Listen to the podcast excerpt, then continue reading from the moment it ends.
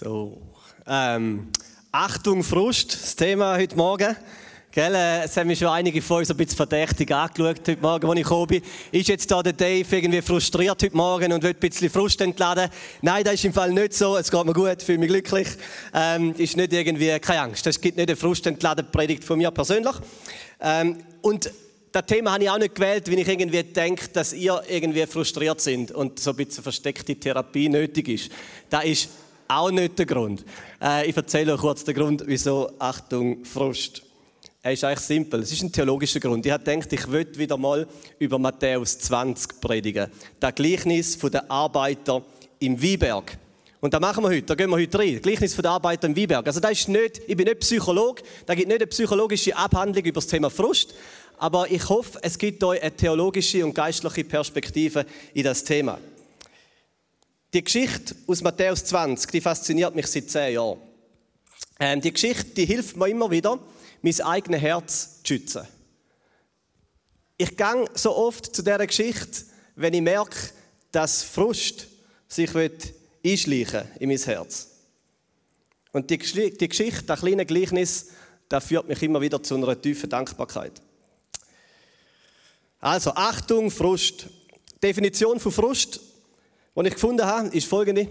Ein negatives Gefühl, negatives Gefühl, wo sich durch wiederholte, je nachdem wiederholte, enttäuschte Erwartungen so gerufen wird. Frust. Ich, ich habe gestern Abend Champions League Final geschaut. Liverpool gegen Real Madrid. Ich bin nicht Fußballfan, hat mich nicht frustriert, ist mal alles neutral dort geguckt. Aber der Final hat erst drei Viertelstunden später gestartet. Und zwar, wie ich mitbekommen habe, hat es einige Liverpool-Fans gehabt, die sind extra angereist, gell, von Liverpool oder von England, und haben, äh, sind nicht ins Stadion reingekommen. Es war einfach organisatorisches Chaos gewesen. Irgendwie sind sie nicht reingekommen. Also hunderte, tausende von Fans vor dem Stadion und es war neun gewesen. Und dann hat es ein paar Interviews gegeben und hast gemerkt, äh, Erwartung ist klar. Jetzt äh, hunderte von Franken ausgeben für das Ticket, extra auf Frankreich gereist, auf Paris, den Match schauen und die kommen jetzt nicht ins Stadion. Ne? Das ist der Frust ist in ihr Gesicht geschrieben. Eine enttäuschte Erwartung. Ich, ihr kennt das alle, gell? das kennen wir alle, Frust. Ähm, vielleicht hat man strenge Monate gehabt und jetzt endlich Ferien. Endlich Ferien. Wenn die Leute nur würden wissen, wie streng dass ich es hatte die letzte Zeit. Gell?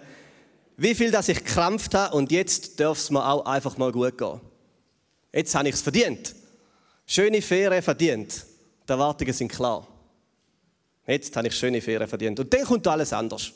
Dann kommt alles anders. Kinder werden krank, Magen-Darm-Grippe, kotzen ins Bett und ah, das Auto geht kaputt. Das Geschäft hat noch irgendwie einen Notfall und telefoniert mal in die Ferien.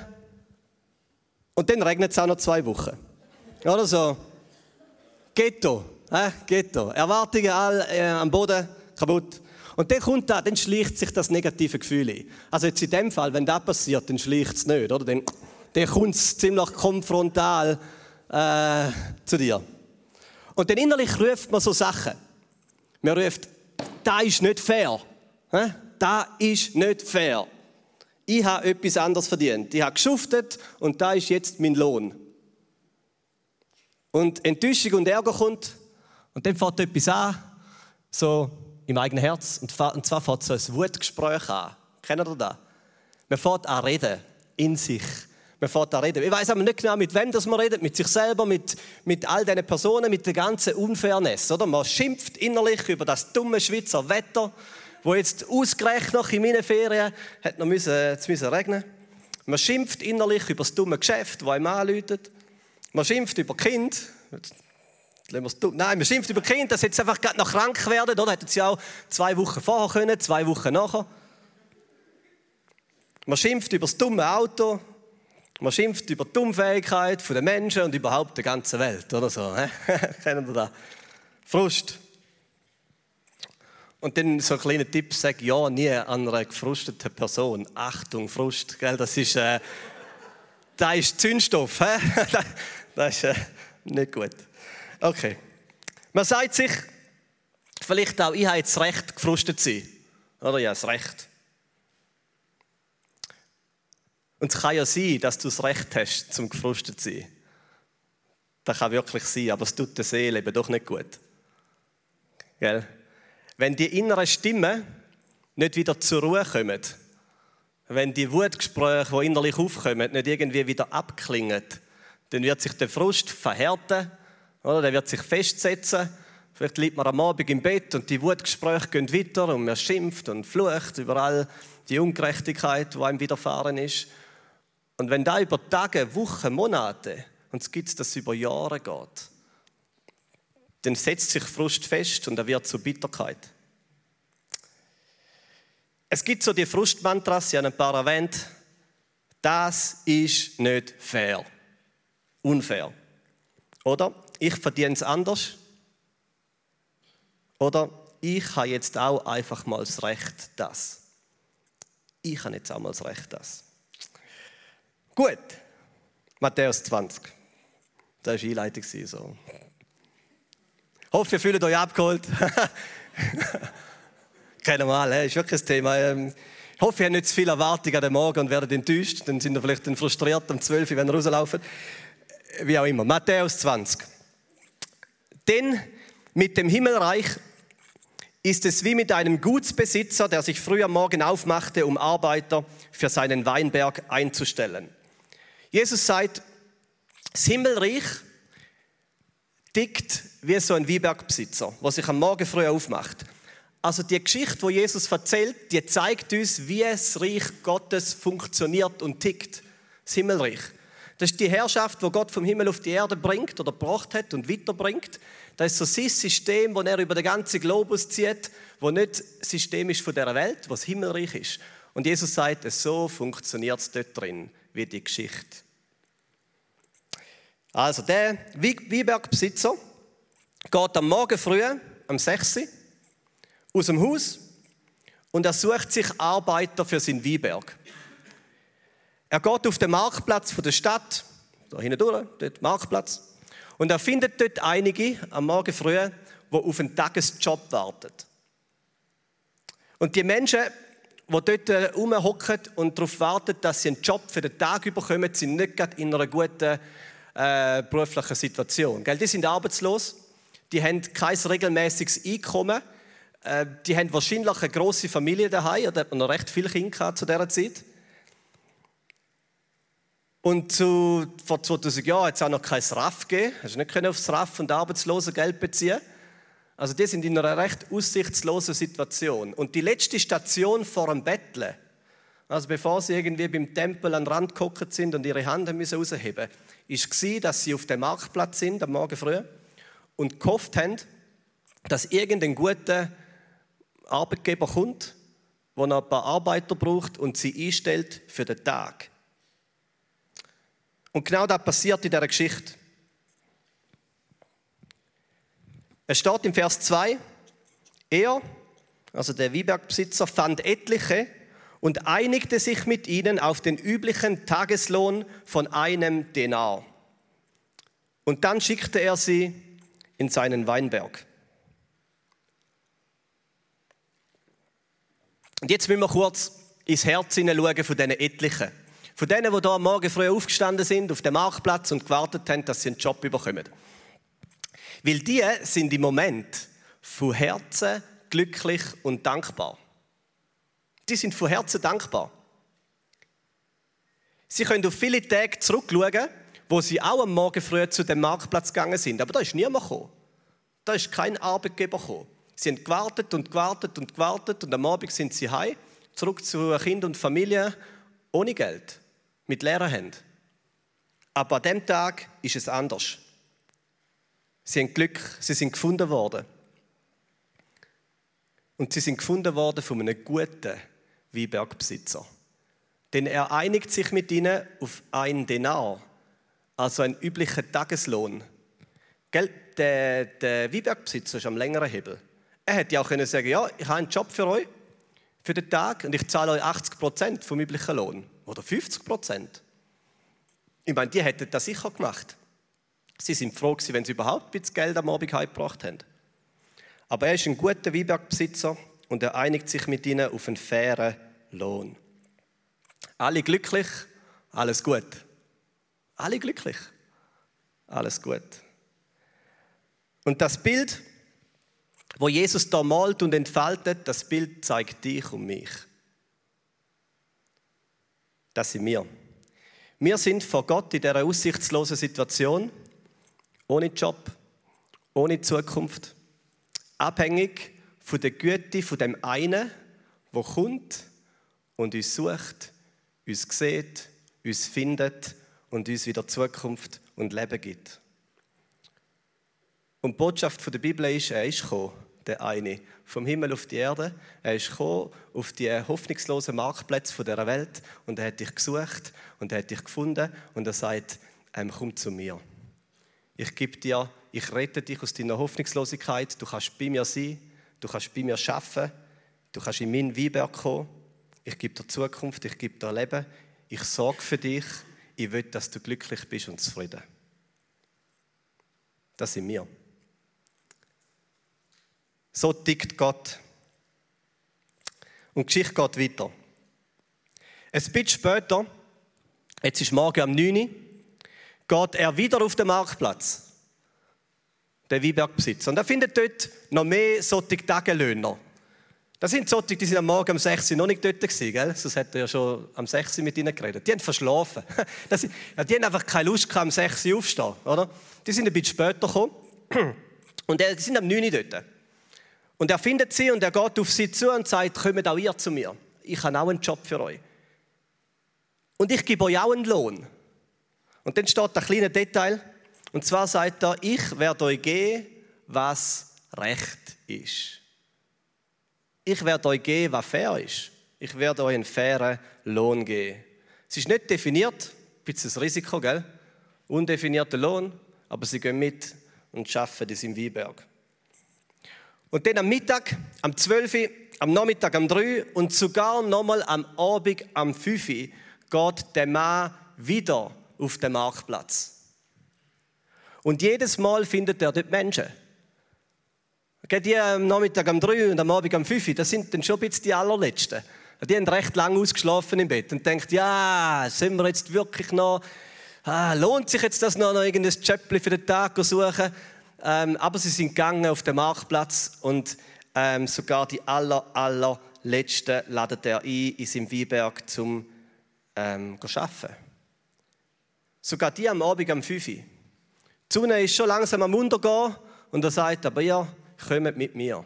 Ich gebe euch einen Job. Ich gebe euch einen Lohn. Er sagt zwar nicht, ob er ihnen einen Lohn gibt, der Letzte. Aber ich gebe euch einen Job. Es ist zwar nur noch eine Stunde Arbeitszeit, die Sonne ist schon fast untergegangen, aber kommt in meinen Weinberg. Und so sind also alle am Schaffen. Jetzt müsst ihr das Bild vorstellen, sind alle am Schaffen. So ein schöner Weinberg, Weinreben und so. Und alle am, am Schaffen dort bei dem Weinbergbesitzer. Die einen sind am Morgen um 6 Uhr.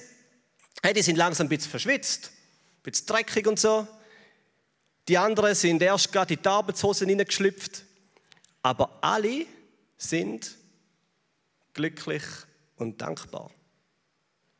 Alle. Sind alle glücklich und dankbar?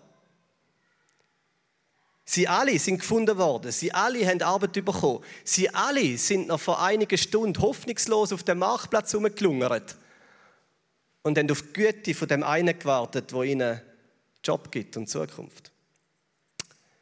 Sie sind glücklich ich kann mir vorstellen, sie haben schon angefangen, Gedanken zu machen, wie dann am Abend, wenn sie den Lohn bekommen, heimgehen und dann gehen Brot einkaufen für die Kinder und Blumen für die Frau. Und sie haben sich gefreut.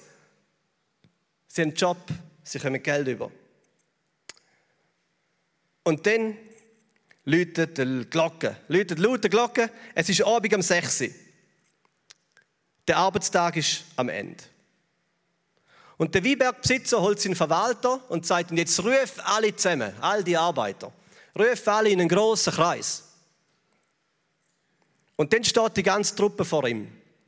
Die ganze Truppe von Arbeitern, von diesen Tagelöhnern. Die einen wirklich richtig verschwitzt, dreckig im Gesicht, nach einem langen zwölf Stunden Arbeitstag. Zwölf Stunden haben die gebuckelt und krampft. Und die anderen haben noch nicht mal recht ihre Arbeitshose zugeknüpft, gell, den, den Gurt offen und dann mal so in die Schuhe reingeschlüpft und so aber sind auch in dem Kreis mit dabei. Und alle dankbar und glücklich. Alle dankbar und glücklich. Sie stehen dort in einer demütigen Haltung, Es ist eine Zahlrunde. Gell? Sie wissen, jetzt werden sie Lohn bekommen für das, was sie gemacht haben. Sie wissen, dass der Weinbergbesitzer gut und gnädig mit ihnen gemeint hat. Und es kommt nochmal so das Bild auf, in ihren Gedanken, wie sie vor einiger Zeit, vor einigen Stunden auf dem Marktplatz herumgelungert sind, mit einem schweren Herz, mit wenig Hoffnung. Aber sie sind gefunden worden, unverdient, unverdient. Ich meine, sie hatten nichts zu bieten weder gute Ausbildung, noch irgendeine Stellung oder so, sie haben überhaupt nichts zu bieten. Sie sind hilflos und bedürftig. Aber der eine ist gekommen und hat sie gefunden. Und jetzt werden sie sogar noch fair zahlt. Und nochmal, das Bild ist, die Geschichte, das ist ein Bild von dir und mir. Das sind wir. Das sind wir. Das sind wir. Vergesst das nicht, das sind wir. Gottes Gnade hat dich gefunden. Er hat uns gefunden. Wo wir auf einem Marktplatz von dieser Welt herumgelungert sind und er hat gesagt, komm zu mir. Ich sehe dich, ich suche dich, komm du zu mir. Ich helfe dir, ich gebe dir Zukunft, ich gebe dir Hoffnung. Gnade bedeutet, Gott meint es gut mit dir. Er meint es gut mit dir. Gnade bedeutet, er sucht dich und er findet dich. Er sucht die Verlorenen und die Letzten. Wir müssen nicht lange ins Leben von Jesus hineinschauen, um genau das zu sehen, wie Jesus in Dörfer und Straßen geht und die aller, allerletzten sucht. Er geht zu den Armen und zu den Einsamen, zu den Hilflosen, zu den Ausgestoßenen, zu den Hoffnungslosen, zu den Aussätzigen, zu den Unreinen. Er geht zu denen, die Hilfe brauchen. Und er sagt, ich bin gekommen, um zu suchen und zu retten, was verloren ist. Und wenn wir wieder zurück in die Geschichte gehen, dann ist das Bild. Da ist eine Schar von Gefundenen von ihm. Und sie sind demütig dankbar. Demütig dankbar. Und glücklich. Die einen haben mehr geschafft, die anderen weniger. Die einen sind mehr verschwitzt, die anderen gar nicht verschwitzt. Aber sie alle sind dankbar. Und wie schön, wenn die Geschichte an dem Punkt fertig wäre, gell? Hä? Komm, wir setzen das Amen drunter, gehen heim singen nochmal ein Lied. Wäre schön, nicht? Wäre so einfach. Das ist überhaupt kein Problem, oder? Bis jetzt. Alles gut, alle glücklich. Aber jetzt den gerade kippt die Stimmung. Jetzt kippt den gerade die Stimmung. Aber zuerst wird es noch ein bisschen besser oder schockierend. Matthäus 20,8. Da ist also die Situation am Abend. 6 sagte der Weinbergbesitzer zu seinem Verwalter, ruf die Arbeiter zusammen und zahl ihnen den Lohn. Und dann sagt er so ein kleines Detail, und ihr seht es. So ein kleines, komisches, seltsames Detail. Er sagt, fang mit der Lohnauszahlung bei den Letzten an und hör bei den Ersten auf. Hey, und wenn er da weglassen wäre alles gut. Fang bei den Letzten an und hör bei den Ersten auf. Zahlt zuerst den Lohn denen, die gerade wo noch ihre Hosenladen offen haben, oder? Wo noch, so noch nicht mal die Schuhe gebunden haben. Zahlt denen zuerst den Lohn. Und ganz zum Schluss denen, die schon abhocken und verschwitzt und kaputt sind. Und dann passiert etwas Schockierendes. Matthäus 20,9. Die Männer, die erst gegen 5 Uhr am Abend angefangen hatten, das sind die Letzten, die Letzten, traten vor und jeder erhielt einen Denar. Das ist der sagen wir, positive Schockmoment von dieser Geschichte. Gell? Der Kiefer von diesen Männern klappt bis am Boden runter. Die haben noch nichts gemacht, die haben eine Stunde geschafft, wenn überhaupt. Und jetzt schauen sie ihre Hand und da in dieser Hand liegt ein Denarstück, oder? Ein Tageslohn. Und gell, Mathematik ist einfach, gell? Zwölf Stunden. He? Tageslohn durch zwölf. Wenn man nur eine Stunde schafft, ist es absolut logisch, ist klar. Ein Zwölftel, oder? Müsste da in ihrer Hand liegen. Das ist eine einfache Rechnung. Aber sie schauen auf ihre Hand und da liegt der volle Lohn, der volle Tageslohn. Ein Denar. Ich meine, das sind die, die erst gerade eingestempelt haben. Die haben noch keinen Profit gebracht. Die haben nicht wahnsinnig viel, viel gebracht, dem, dem Weinbergbesitzer. Die sind auch ein bisschen verlegen in der Runde gestanden, wenn sie so die anderen gesehen haben, oder? wo sie die Stunden dran sind. Aber sie schauen auf ihre Hand, ziemlich ungläubig. Und dann schauen sie zu dem Weinbergbesitzer und so ein bisschen verwirrt, wie irrational der mit seinem Geld umgeht. Von einer Minute sind sie noch demütig dankbar gewesen, überhaupt in dieser Runde zu stehen. Aber jetzt sind sie nur noch verwirrt und verwundert. Jetzt müsst ihr euch das Bild vorstellen. Sie gehen heim. Ja, die, die Gruppe von der Letzten, all da ihrer Hand, das Geldstück, sie schauen es an, kommen nicht raus, laufen heim, so in Sonnenuntergang, so Lucky Luke-mäßig. Und sie checken es nicht, sie staunen, sie sind verwundert. Der eine zoomt so Amazing Grace vor sich hin und so der andere auf der Seite kommt so auf und macht so einen Luftsprung vor Freude. Oder so langsam sinkt es was sie da gerade erlebt haben. Sie sind verwirrt, verwundert. Das ist das Ziel von Gottes Gnade mit dir und mir. Das ist das Ziel von Gottes Gnade mit dir und mir. Die Herzenshaltung. Und so geht es weiter. Die letzten sind ausgezahlt worden. Dann kommen die nächsten. Die zweitletzten, die, die drei Stunden geschafft haben, die, die sechs Stunden geschafft haben. Und sie kommen alle auch einen Denar rüber. Die schauen auch alle ihre Hand und, und auch schockiert und auch verwundert und auch verwirrt. Und jetzt passiert etwas. Im Herz von denen, die am Morgen früh aufgestanden sind und den Wecker auf die Fünfe gestellt haben. Ihre Arbeitshosen sind zerschlissen, he? ihr Gesicht dreckig und verschwitzt. Sie sind seit dem Morgen um 6 Uhr bei der Arbeit. Sie haben geschafft, buckelt, einen 12 Stunden Arbeitstag. Vor wenigen Minuten sind sie noch demütig dankbar gewesen. Aber jetzt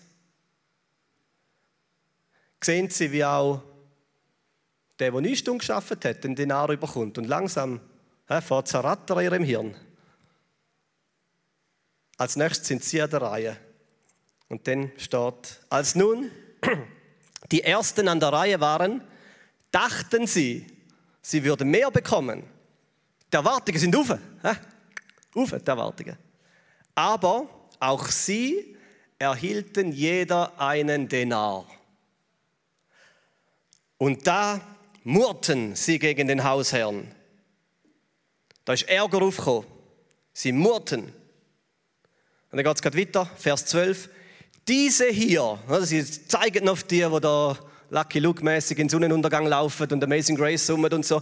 Diese hier haben nur eine Stunde gearbeitet und du behandelst sie gleich wie uns. Dabei haben wir doch den ganzen langen Tag über in der brütenden Hitze schwer geschuftet. Da ist entladen Auf einmal richtig Frust entladen. Sie sagen, da ist nicht fair. Das sagen sie. Da ist nicht fair. Ihr Herz protestiert. Wir verdienen mehr. Die Frühaufsteher fühlen sich betrogen. Jetzt ich noch zulassen. Sie fühlen sich betrogen, aber nicht. Nicht, weil ihnen zu wenig gezahlt worden ist. Ihr Lohn ist fair. Perfekter, fairer Lohn. Ein Denar. Sie fühlen sich betrogen, nicht weil sie zu wenig bekommen haben, sondern die anderen zu viel. Das ist der Grund. Sie fühlen sich betrogen, nicht weil der Arbeitgeber nicht gut zu ihnen war, sondern viel zu gut zu den anderen. Das ist ihr Problem. Gott, ich will eine theologische Aussage von heute Morgen. Gott ist unkalkulierbar gut. Gott ist unkalkulierbar gut. Wenn du bis jetzt denkt hast, dass Gott gut ist, dann musst du das, äh, das ist kind, Kinder, Kinderding. Gell? Gut, Gott ist gut. Immer gut. Easy. Wenn du bis jetzt denkt hast, dass Gott gut ist, dann musst du heute Morgen verstehen, dass er nicht nur gut ist, sondern unberechenbar gut. Unkalkulierbar gut. Gottes Güte ist nicht berechenbar. Er ist verschwenderisch gut. Dass Gott gut ist, hat noch niemand gestört. Da nicken alle. Ja, sicher schon gut. Lernen wir unsere Kinder und so. Aber dass er unberechenbar gut ist, da macht plötzlich ein bisschen Problem. Nicht der Letzte. Gell? Die summen der Amazing Grace und machen so Freudensprung. Dass Gott unberechenbar gut ist, macht das erste Problem. Sie sagen, die letzten Schmarotzer dort, die rauslaufen, die haben das nicht verdient. Richtig. Richtig. Nein, haben sie nicht. Sie haben das nicht verdient. Absolut korrekt. Wenn du das Himmelreich willst verstehen dann muss dieser Satz ganz, ganz tief in dein Herz. Nicht verdient. Nicht verdient. Das Leben, der nächste Atemzug, der nächste Herzschlag, ein Dach über dem Kopf, Freunde, Familie, Wasser aus einem PET-Fläschchen, alles nicht verdient. Nicht verdient. Nicht verdient. Nicht verdient. Nicht verdient. Es ist etwas passiert bei diesen Frühaufstehern. Diesen Morgen um 6 Uhr, morgen um 5 Uhr Weckersteller. Sie haben etwas vergessen. Das ist das Hauptproblem, sie sind vergessen. Wisst ihr, was sie vergessen haben? Sie haben vergessen, woher sie gekommen sind. Sie haben vergessen, den Moment am Morgen früh, wo sie auf dem Marktplatz gestanden sind, hoffnungslos, ohne Job, ohne Zukunft, mit leeren Händen. Sie haben vergessen den Moment, wo sie sehen, wie der Arbeitgeber kommt, wo sie vielleicht gehofft haben, oh, vielleicht ist das, vielleicht ist das der Job für den Tag, vielleicht ist das da, wo uns Geld gibt für den Abend. Sie haben vergessen, dass er dann genau auf sie zugestürzt ist und gesagt hat, hey, dich, dich brauche ich heute. Komm zu mir, ich gebe dir einen Job, ich gebe dir Geld, ich gebe dir Leben, Zukunft, ich gebe dir Arbeit und ich zahle dich. Du wirst heute Abend heimgehen zu deiner Familie, wirst Brot und Blumen einkaufen.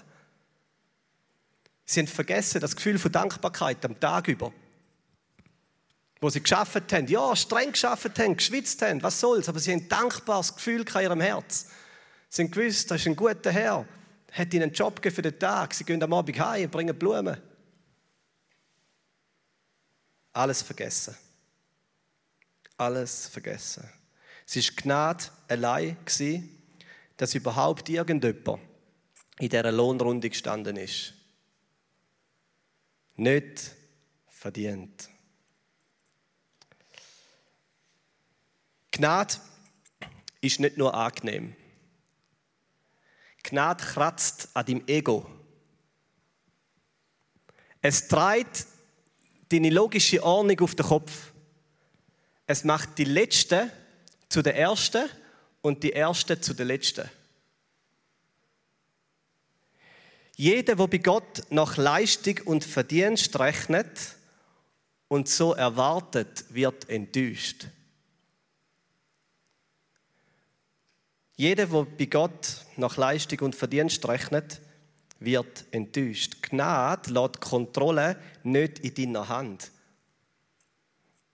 Kontrolle über dein Leben, über dem, was Gott tun soll oder eben nicht, über dem, wie Gott soll seine Güte auszahlen oder eben nicht. Die, das liegt nicht in deiner Hand. Das ist nicht dein Business.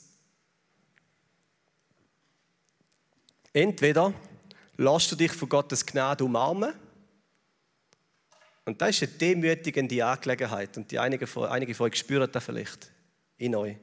Oder aber man stemmt sich mit aller Kraft dagegen. Matthäus 20, 13.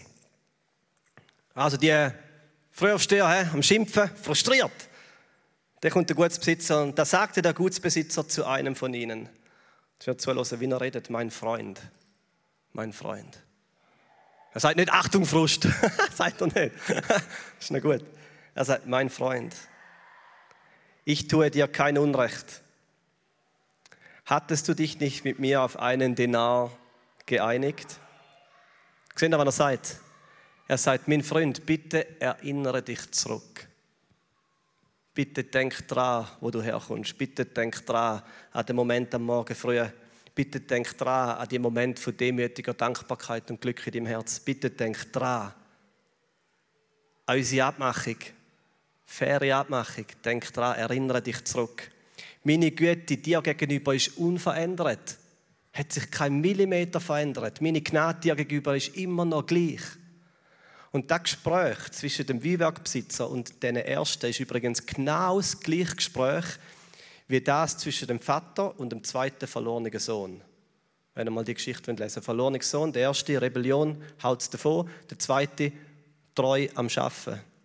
Aber am Schluss voller Ärger und Wut. Und auch dort kommt der Vater raus und redet, redet mit ihm und sagt, hey, ich möchte dich gewinnen. Das ist genau das gleiche Gespräch. Mein Freund, ich tue dir kein Unrecht. Ich bin gut zu dir. Erinnere dich daran, ich bin gut zu dir. Nimm dein Geld und gang dankbar heim. Auch du hast einen Grund zum Amazing Grace summen auf dem Heimweg und noch Freude Gump machen. Gang heim, kauf Kuchen und Blumen für Kind und Frau und freu dich. Wenn immer Frust sich in dein Leben schleicht, dann musst du dahin zurück. Dahin zurück. Zurück zu einer demütigen Dankbarkeit. Zurück zu einer demütigen Dankbarkeit. Du musst wieder etwas fühlen von deiner Hoffnungslosigkeit ohne Gott und Gottes Gnade.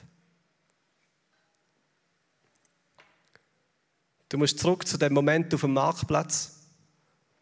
Und dann musst du dich daran erinnern, an den Moment, wo der eine Gute dir begegnet ist, dir in die Augen geschaut hat und gesagt genau dich, genau für dich bin ich gekommen.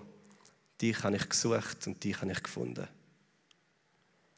Sobald wir vergessen, wo wir herkommen, verwandelt sich demütige Dankbarkeit in einen murrenden Frust.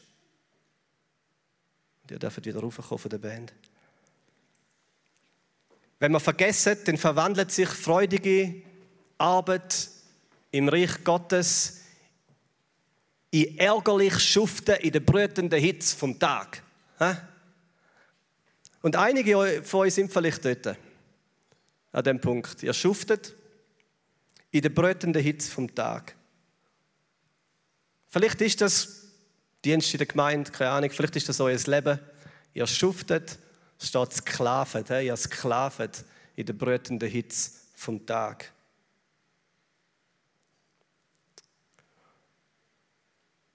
Und Gott bietet dir nicht einen Liegestuhl und Eistee an.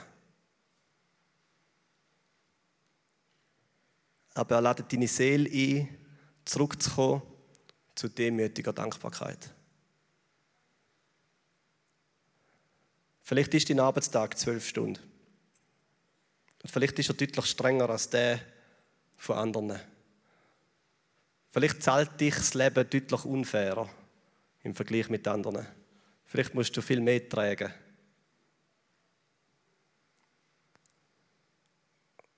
Und wenn ich die Geschichte lese und Gott sehe und irgendwie die Bibel verstehe, wird er da nicht ausgleichen. Da ist eine Ungleichheit in dieser Welt und im Leben von euch und von uns. Aber was Gott dich einladet, er sagt, mein Freund, meine Freundin, mein geliebtes Kind, komm zurück zu einer demütigen Dankbarkeit und du wirst Frieden finden bei mir.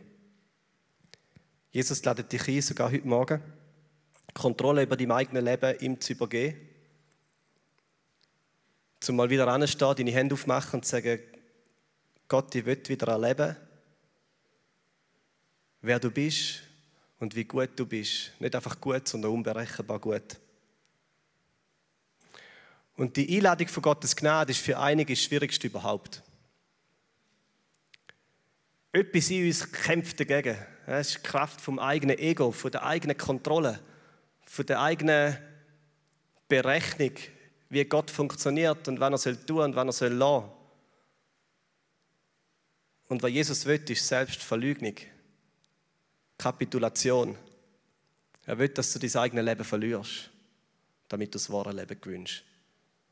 Und ich verspreche dir, wenn du erlebst, wie Gottes Gnade dich konfrontiert, dann gibt eine Leichtigkeit, eine Freude, eine Freiheit. Sogar der seriöseste unter euch macht hier und da einen Luftsprung, klatscht so beide zusammen, wie er erlebt, dass Gott nicht nur gut ist, sondern unberechenbar gut. Und so möchte ich die letzten, die letzten zwei Verse lesen. Der Wiebergbesitzer redet noch mit den Ersten und sagt, ich will, ich will nun einmal dem Letzten hier genauso viel geben wie dir. Darf ich denn mit dem, was mir gehört, nicht tun, was ich will? Oder bist du verärgert, weil ich so gütig bin? Und so wird es kommen, dass die Letzten die Ersten sind und die Ersten die Letzten. Und wisst ihr, was die Wahrheit ist? Es gibt nur Letzte. Es gibt nur Letzte. Es gibt nur Letzte. Wir alle gehören zu den Letzten. Die Rangordnung im Himmelreich Gottes ist auf einer Ebene. Alles Letzte. Alles Letzte. Wir alle haben nichts aufzuweisen, was Gott kann gefallen kann. Wir alle bieten nichts, was irgendein Lohn von Gott wird verdienen. Wir alle sind am Umlungern auf dem Marktplatz dieser Welt und hoffnungslos verloren ohne ihn. Wir alle haben unverdiente Gnade erlebt, wo er gekommen ist, wo er auftaucht ist, mit uns geredet hat und uns Leben und Zukunft angeboten hat. Wir alle leben aus Gnade allein. Wir alle schaffen im Reich Gottes aus Gnade allein. Und wir alle werden belohnt. Wir alle werden belohnt. Nicht nach Verdienst, sondern allein nach seiner Gnade. Ich möchte beten. Und Jesus, die Geschichte sprengt immer wieder mein Herz und mein Denken. Sie treibt wirklich etwas auf den Kopf von meiner Logik, von dem, was recht wäre. Und deine Gnade ist einfach irrational, verschwenderisch gut. Das ist gewaltig. Und ich bitte dich, dass wir heute, während dem nächsten Lied, das wir singen, in eine Haltung kommen, wo wir kapitulieren, wo wir die Sätze sich verdienen, das ist nicht fair, einfach mal kurz auf die Seite legen und zurückkommen zu einer demütigen Dankbarkeit, dass du so, so, so gut mit uns meinst. Amen.